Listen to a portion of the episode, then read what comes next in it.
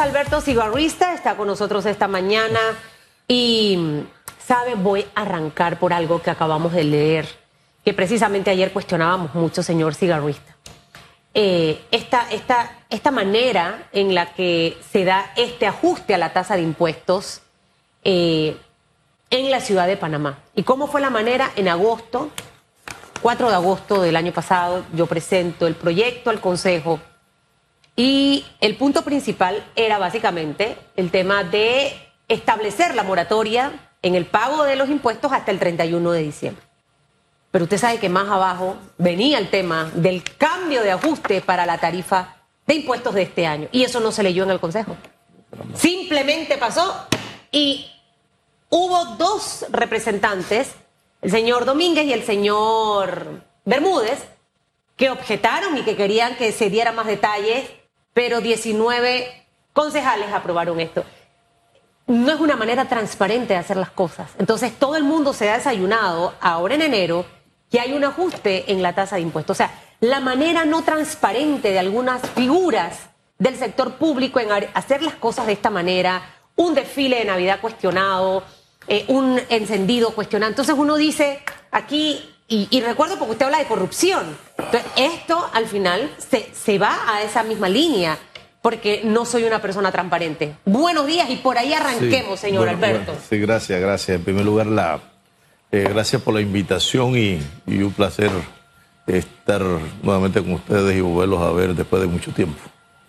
Eh, sí, eh, hace un momento, fuera de cámara, Hugo me preguntaba sobre el tema de la, del proyecto de ley de extinción de dominio, que, que yo pensaba al respecto. Yo le contestaba a Hugo, pues hay que discutirlo, discutirlo. Eso es lo mismo le digo a usted que me hace una pregunta un poco parecida. Pues el tema es que hay que discutir. No tiene sentido eh, aprobar algo que no, se, que no se ha discutido. Es más, no sé qué diría la sala tercera de lo contencioso administrativo ante una demanda de ilegalidad contra un decreto donde se aprueba un tema que no se leyó, que no se discutió. Eh, esas cosas están aconteciendo eh, en el país, ¿no? La falta de transparencia. Y sabe, además de la falta de transparencia, disculpe que le haga un alto allí. Es que uno tiene de pronto esas, esos flachazos que le vienen del pasado. En la época que usted era diputado, recuerdo esta frase de su boca, vamos al debate. Al debate. Esa frase era muy usual en usted. Pero no hay debate. Es más, estoy viendo un enfrentamiento entre dos políticos con palabras de que tú eres una loca, que ven que te dio una nalgada. Y yo, ¿de qué estamos hablando? O sea, el lenguaje político, el discurso político, la falta de debate se lo sumo a la consecuencia, que es no discutir cosas como esta. Le uno las dos cosas para que sigan esa línea de pensamiento. Hay que ponerle mucha atención al país. Vamos a hablar un poquito más de lleno, como se dice en buen panameño, ¿no? Hay que ponerle mucha atención al país. Vamos en desbandada, para no decir en desbancada. La conducta del panameño es un reflejo de la educación que estamos recibiendo. La corrupción nos corroe. Ustedes se asustan, pueblo panameño. Ustedes se asustan, ustedes, mi querido periodista, se asustan.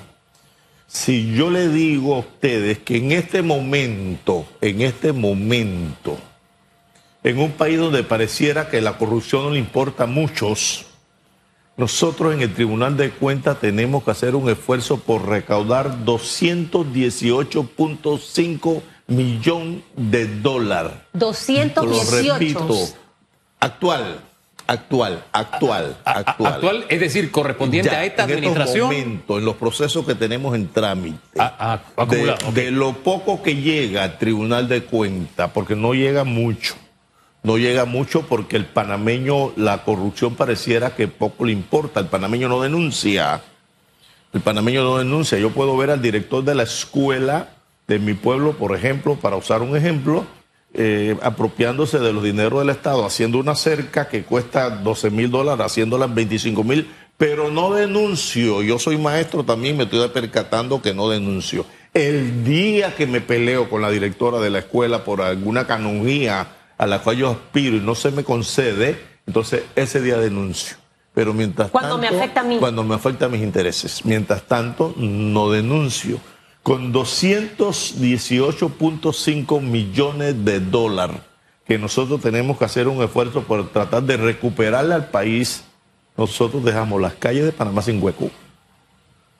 La caja del Seguro Social tendría dinero para comprar medicina, mejoraríamos nuestras escuelas, etcétera, etcétera. De, lo poco, de lo poco que se denuncia. Esos 218 millones y la colita ahí que lleva, ¿de dónde viene? O sea, ahora usted está, ustedes están recogiendo, ¿no? Recogiendo ese dinero que, que ha sido mal utilizado. Pero ¿cómo, cómo, cómo, cómo fue disfrazado y, cómo se denuncia y, qué tipo de cosas? No, no, sé eh, qué tipo de funcionarios, si alto, de bajo perfil. Muy sencillo, muy sencillo. Te, te, te cuento algunos casos. Por ejemplo, el caso de reemplazar los servicios de huecos, los servicios higiénicos, pues usan mi querido Hugo, ustedes que son interioranos igual que yo, pues sepan que dejaron a nuestros compatriotas sin servicios higiénicos. Nada más lo dejaron con los huecos. Porque se cogieron la plata. ¿De cuánto estamos hablando y dónde fue eso? Por todo el país. Se cogieron la plata, se robaron la plata. ¿De dónde venía ese proyecto? Hicieron algunos, algunos huecos, algunos huecos ya los dejaron tirados, le hicieron, le, le abonan le dan el inicio a las empresas, hacen algunos parapetos y ya se van y se van con lo que ya se ¿Ese proyecto de qué institución era? ¿Quién lo lideraba? Esa era CONADE. CONADE. ¿Y este es en la administración Varela? Ese comenzó con el gobierno de Varela y se ha estado inspeccionando ahora en estos momentos. ¿Cuántos millones hay ahí en, solamente en el tema de, las letrinas? No recuerdo específicamente, pero no menos de 10 millones de dólares. No menos de 10. ¿Ustedes recuerdan el dinero para las escuelas ranchos? Sí. Pues se robaron la plata de las escuelas ranchos. ¿Cuánto se robaron? Y dejaron, y dejaron a nuestros indígenas sin escuela. en las escuelas de penca, porque hasta allá llega la maldad. ¿De cuánto dinero estamos hablando en las escuelas ranchos? como de 8 millones de dólares. 8 millones de dólares. Y pregunto, ¿dónde está la acción penal? A eso ¿Por iba. ¿Por qué no los, no, los, no, los, no los metemos presos? ¿Por qué no los ponemos presos? Recogen el dinero. Y, y, le pregunto esto porque es cierto, al panameño muchas veces no le gusta denunciar. Pero 10 millones en lo de las letrinas, 8 millones en lo de las escuelas. ¿Estos funcionarios involucrados en esto hoy están tras las rejas? Bueno, cuando, cuando alguien se apropia de los dineros del Estado, o por falta de cuidado se le causa un perjuicio económico al Estado que, genere una lesión patrimonial, nacen dos acciones. Una penal, una penal para decidir si, si, si hay delito, para decidir si vas a la cárcel y por qué tiempo, y otra acción patrimonial que es la que ventilamos nosotros, que es para recuperar lo que Alberto Cigarruita se robó o lo que Alberto Cigarrita por culpa o negligencia dio margen, a que otro se robara. E, en esa tarea, ¿cuántos millones ha logrado recuperar, pongamos en estos últimos 10 años? Bueno, allí tenemos un problema. ¿Cuál? Porque, porque eso es lo que nos está aconteciendo a nosotros. Eso es al país, al país. Lo mismo que la extinción de dominio. No hay voluntad en el país, no hay voluntad por mejorar al país no hay voluntad para dejarle a nuestros hijos y a nuestros compatriotas un gran Panamá. Yo les decía a ustedes un momento, pues la extinción de dominio a mí me parece un buen proyecto de ley, a lo mejor a ustedes no les parece un buen proyecto de ley, vamos a discutirlo y sacamos una buena ley de la República. ¿Eh? ¿Qué es lo que desde su punto de vista está, está deteniendo la discusión de este proyecto? Yo, yo diría la falta de voluntad, la falta de voluntad política, porque no quisiera incriminar a nadie, pues no tengo pruebas para, para, para, para, eso, para esos efectos, ¿no? Lo mismo nos aconteció a la jurisdicción de cuentas, el caso nuestro, la jurisdicción de cuentas. Nosotros somos los que le emplazamos a la DRP, a la Dirección de Responsabilidad Patrimonial, que fue criada en el año 90 por Guillermo Endara Galimani, para recuperar los dineros que malos panameños se habían apropiado para la época, militares y civiles la DRP. Pero la DRP tenía un problema. Pertenecía a la Contaduría General de la República. Y el que administra justicia no puede tener jefe. Dios, la ley y tu conciencia. Claro. Los magistrados de la DRP tenían un jefe que se llamaba Contralor General de la República. y esa institución no podía tener jefe, porque cuando usted tiene un jefe, el jefe te dice a Hugo, persiga a Hugo, a Susan no lo persigas, a Alberto Cigarrita sí persigue, la justicia selectiva. Justicia, justicia selectiva. Ahora, esa, evolución del Tribunal de Cuentas antiguo DRP tiene que habernos dado algún resultado. Por eso decía, en estos 10 años, ¿cuánto se ha recuperado? Se cometió un error, se mejoró mucho. Se mejoró mucho. Ahora somos tres magistrados, que no tenemos jefes.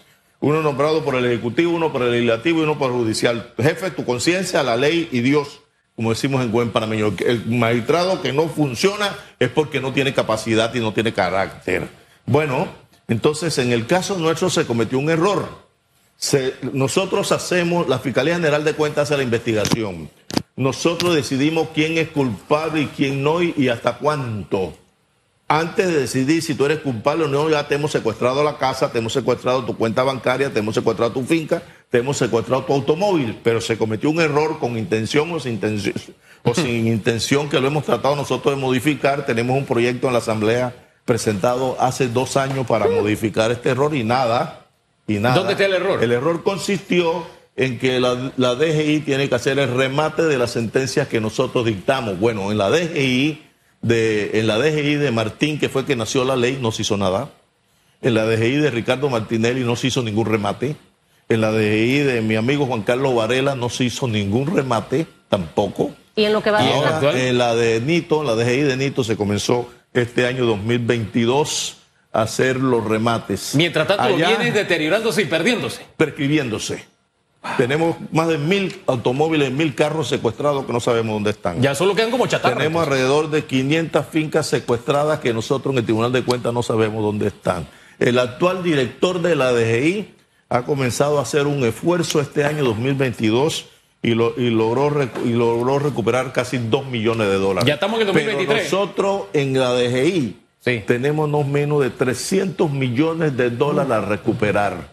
En pocas palabras, lo que les quiero decir es 500 millones. Este país, 300. Los, los 218. 300 más 200 y pico, 500 millones. Mire, ahí va a Lo que les quiero decir es lo siguiente: dos cosas. La corrupción nos está corroyendo, así como el narcotráfico nos está corriendo y hay que atacarlo también y modificar la ley. ¿Por qué no hablar de cadena perpetua? ¿Por qué no hablar de 50 años de cárcel al que vende droga, que mata lentamente a los niños? no hay voluntad política para atacar la corrupción. Mire. No hay voluntad, simple y sencillamente no hay voluntad política en el país para combatir la corrupción. Con 500 millones de dólares, que eso viene de la corrupción, señor y señora que me ve y que me escucha.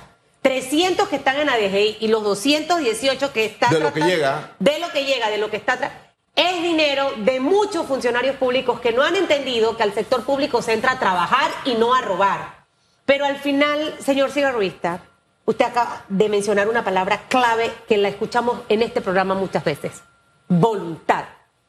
Llega un gobierno, yo cuestiono lo que hizo el anterior, pero no hago absolutamente nada, porque ahora estoy yo, en querer corregir las cosas. Pero, Entonces, pero lo ofreces en campaña. Totalmente. Entonces nos vamos en ese círculo vicioso y como usted lo dice, la corrupción está por todos lados y la corrupción también la hace desde el funcionario más bajo que recibe cinco dolitas para sacarte rápido el tema de la placa. Por ejemplo, porque a veces pensamos que la corrupción nada más es esto grande de millones y millones. No.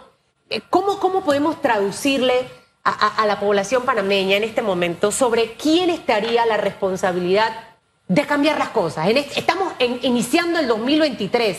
A ver si usted tiene más abarca, ¿no? Más millones, porque obviamente están llegando más denuncias y se está haciendo el trabajo mancomunadamente. ¿Qué instituciones o quiénes entrarían en ese engranaje? La, la, responsabilidad la tenemos todos, todos. En primer lugar, el Ejecutivo, el Ejecutivo, que tiene que liderizar la lucha. En primer lugar, el Ejecutivo, que repito, tiene que liderizar la lucha. Y dentro del Ejecutivo, el Ministerio de Educación, hay que educar, hay que educar, no estamos educando en valores.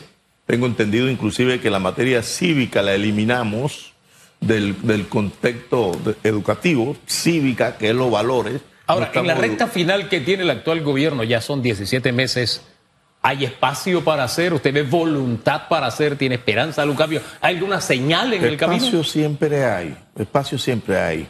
Eh, por ejemplo, el gobierno anterior inició un buen programa y lo, tengo entendido que lo suspendieron. Hombre, vamos a pagarle las maestrías a los maestros y profesores que vayan al extranjero a estudiar. Para que ese pago de maestría a maestros y profesores que vayan a, estudiar al extranjero, a, países donde se combata en mejor forma la corrupción, se traduzca acá en educación, en cultura. En México hay un instituto de devolver lo robado. Vamos a fortalecer. Me lo acaban de mandar. vamos a fortalecer, les decía hace un momento, vamos a fortalecer la fiscalía electoral. Sí. Eh, en mi pueblo natal, en mi provincia natal, cuando vienen las elecciones, hay, hay bloques, cemento, cacao, arena, zinc, eh, eh, caramba, piedra, tosca por todos los portales. Hombre, pero ahí está la gana, No gana el culto, no gana el hombre culto, no gana el hombre educado, no gana el hombre intencionado, gana el que tiene la plata y viene ahora la pregunta si esa plata viene de la droga o, viene del Estado, que robaste al Estado. Vuelvo a nuestra justicia que tiene lo que, está llegando, lo que nos está llegando al Parlamento Nacional no es el hombre culto, ni el hombre educado, ni el hombre honesto, ni el hombre bien intencionado. Pero, también tenemos ¿Qué está llegando al, Parlamento? Pero también tiene culpa el que vota. ¿Qué está llegando al Parlamento? Usted estuvo el que tiene plata. El que tiene plata, aunque no tenga el resto de lo, de lo demás que, vale. Plata. En los, tiempos, en los tiempos míos que fui diputado 15 años, una campaña política me costaba 60 mil, 80 mil dólares. ¿Y ahorita cuánto Hoy día vale 600 mil dólares, 500 mil dólares allá en el interior. El que no lo tiene ni sueñe. Medio millón casi de dólares. El que no lo tiene ni sueñe. ¿Y el que invierte tanto dinero, cómo lo recupera? Es así mismo como estás pensando. Usted sabe que es que yo, yo veo, señor como Estás pensando. Mira, mira, te cuento, por ejemplo, ¿ah? Eh, eh, juntas comunales. En el Tribunal de Cuentas hay 53 juntas comunales en proceso. ¿De cuántos millones? No te sé decir la cuantía en estos momentos, 53. Le llega la Contraloría, porque si no hay audito, no hay proceso, en el caso de nuestra jurisdicción de cuentas. Le llega a la Contraloría, le pregunta, detálleme los 10 millones, 12, 15 millones que usted ha recibido como representante de corregimiento. qué se lo gastó? Los señores no saben reparten plata como que reparte mango, como que reparte piña, no tienen documento sustentatorio de nada. Ahora, yo, quisiera aprovechar que nos faltan tres minutos. Ministerio de Educación, Hugo, disculpa. Ministerio de Educación, el que educa, el que debe educar en valores. Tenemos 16 casos. ¿De qué? Del Ministerio de Educación. Pero casos ¿Esas son las escuelas rancho? Que le meten la mano al FESE. Ah. Al FESE. Al FESE. Usted ve las escuelas cayéndose. Eh, ¿Y quién le mete la mano al FESE? Porque eso lo administra supuestamente las propias escuelas. Le meten la mano al FESE. ¿De cuántos millones, perdón, estamos hablando allí? Porque mire, me dijo lo de las letrinas. no te puedo decir, pero, por todo de 118.5 millones de dólares. Letrinas, escuelas, ranchos. Acabamos de hablar de las juntas comunales, la plata que se reparte como mango, eh, Ministerio de Educación. ¿Qué otras cosas para que el panameño entienda lo que se han robado y no hicieron y están dentro de esos 18, 218 millones de dólares? ¿Qué más? Hay un caso muy interesante que a mí me llama la atención, ¿no? Qué difícil es para un panameño conseguir un trabajo, ¿cierto? En el Estado, ¿no? Tienes que tener palanca o tienes que ser PRD o panameñista o cambio democrático, depende de quién gobierna, ¿verdad? Qué difícil es conseguir un trabajo. Bueno, tenemos un caso de unas personas que tienen tres trabajos en el Estado, trabajan en la Asamblea, trabajan en el SPI y en la Caja del Seguro Social. Tres trabajos. ¿Cómo te explicas eso? ¿Y cuánto ganan por los tres trabajos? Ah, no, ya cuando se dieron cuenta que alguien denunció, ya iban por 290 mil y pico dólares cobrados cada uno. Tenían Espérese, 290 y pico mil cobrado en tres trabajos en paralelo en un año. no, no, no, en lo que llevan ya de. de, ¿Y es en esta administración? Vienen de, vienen de atrás, vienen de atrás. La Dígame una cosa. El juega vivo. persona o figura cercana a algún señor del Parlamento. La gente no denuncia, la gente calla, pero les hago otra observación de cómo tenemos que cambiar este país. Pero tenemos que cambiarlos todos con valentía y con coraje y con carácter. Ah, pero estos son los casos chiquitos que llegan. Los de Pedrito y los de Juancito y los de Toñito. El Odebrecht no está en, el Tribunal de Cuentas. No llegó el Odebrecht. Blue Apple no está. FFC no está. Oiga, FSC me recuerda que en España ahora surge el tema de un expresidente que supuestamente le ¿Eh? tienen una propiedad con él allá. Los grandes no, los grandes no llegan. Y, y me, sí, pero quiero ir a ese punto, quiero ir a ese punto porque al final usted dice es tarea de todos. Sí, es tarea de todos y en el momento de ejercer el voto, ahí hay una oportunidad. O denuncias. ¿Te atreves a denunciar? Pero ¿de, qué sirven las denuncias en Panamá de verdad con esa corrupción de ese nivel? Si usted mismo está diciendo, ni Odebrecht, ni Blue Apple, ni FCC dan resultados en Panamá. En otra justicia sí, en la nuestra no. Eh, en el caso del Tribunal de Cuentas no han llegado. Hasta el día de hoy no han llegado. Porque para que lleguen se necesita un audito de la Contraloría. La Contraloría que haga un audito que tienen que haberlo hecho. Porque para hacer el proceso en la materia penal donde sí está, se necesita igualmente un audito que diga que hubo una apropiación de dinero. Claro. Pues simple y sencillamente alguien lo cubrió y no, nos lo mandó a nosotros, porque si nos lo manda a nosotros, nosotros secuestramos de Brecht. Por eso era que le insistía, y perdone, porque a mí me gusta ponerle nombre a los responsables, porque si no queda como muy genérico. No sé si eh, necesitamos hacer reformas no sé, a, la manera en la que ustedes como magistrados de cuentas, el alcance que tienen, si hay que robustecer eh, este, este, este organismo. Dos, no sé si el tema de Contraloría. Tres, no sé si el tema de DGI. O sea, adecuar nuestra norma para que todo funcione en paralelo, señor cigarrista, porque ustedes hacen una investigación, tienen todo. Es como el policía que ve al delincuente que hace, pero y luego págate viene un abogado porque no están las pruebas y se el hombre está libre. ¿Cómo logramos eso? ¿Quiénes serían en realidad las instituciones que debieran estar de manera alineada? Tiene que existir un compromiso, comenzando por la clase política, a quien el país le entrega el poder para que lo dirija. Por ahí tenemos que comenzar. Por ahí tenemos que comenzar. Y era lo que le ponía en la mesa hace unos segundos, porque fíjese, cuando le hablaba de extinción de dominio, usted dice no hay voluntad política. Pero esa falta de voluntad política debe tener alguna razón, alguna lógica. Si yo no tomo una medida contra la corrupción, contra los narcotraficantes, yo me convierto en protector de lo corrupto de los narcotraficantes. Alguna razón debe haber para que yo no lo haga. Mire, el instituto este para devolver los dineros al pueblo allá de, de México. ¿Qué tiene? Una ley de extinción de dominio ¿Qué se hace? Una subasta como tiene que hacer DGI en Panamá. Entonces no es que han descubierto el agua tibia. Hace unos meses, hace unos meses quiero llamar la atención sobre esto. Hace unos meses el ministro de Economía y Finanzas dijo algo en la televisión, en los medios de comunicación del país, que yo lo escuché, que yo lo escuché, se equivocó o no se equivocó, no sé, pero yo lo escuché.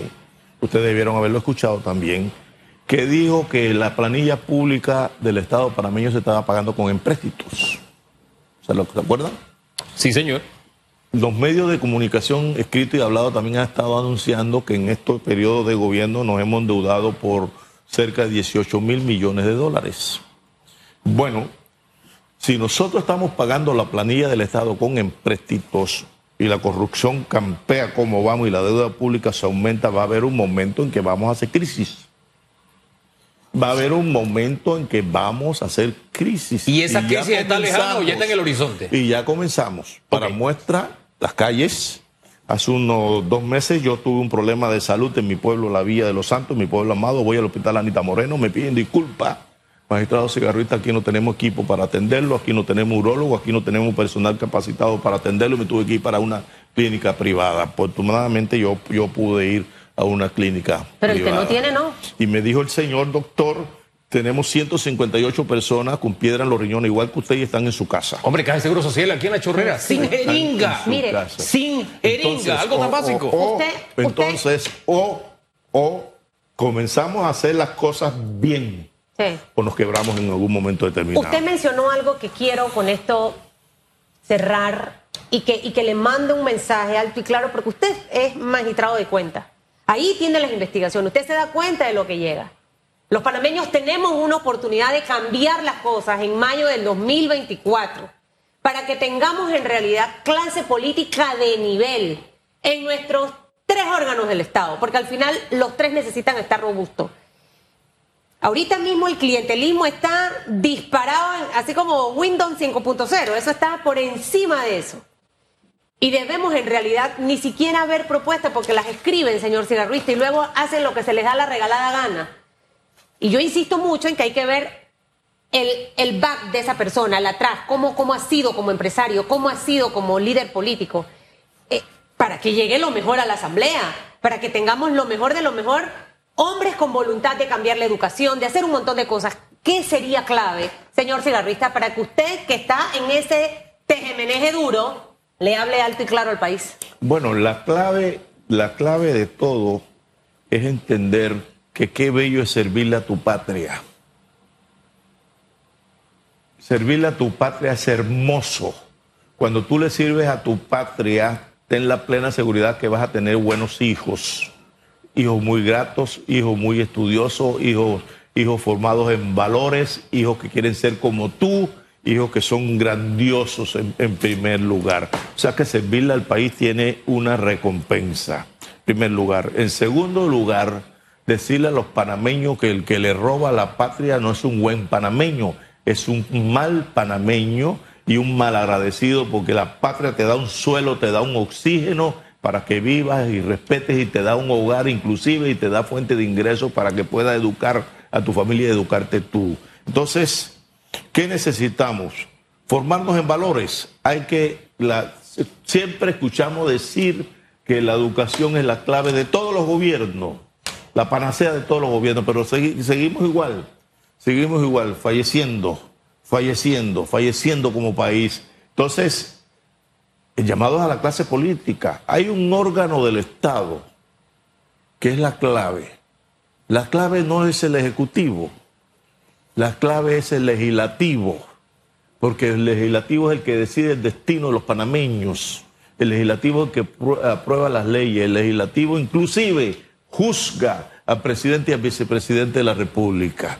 Al presidente de la República, al vicepresidente cuando se, cuando se encarga. Entonces, hombre, ya es hora de pedirle al Parlamento Nacional que, vayan mejorando, que pongan de su parte, que necesitamos una buena nación, que necesitamos un gran país, que necesitamos mejorar nuestras escuelas y al panameño común, por favor, denuncien, denuncien, denuncien a los que se apropian de los dineros del Estado, que a la vez se están apropiando de tu dinero. Ustedes mencionaban la fila de la Caja del Seguro Social, pues simple y sencillamente aquí está la, respuesta, ¿ves? Si estos 218 millones de dólares los tuviera el Estado panameño, no hay que hacer esa fila. Es el precio que se paga por no haber hecho las cosas bien, por no haber denunciado cuando tenías que denunciar. Don Alberto, gracias por acompañarnos esta mañana. Deja muchos temas en el tintero.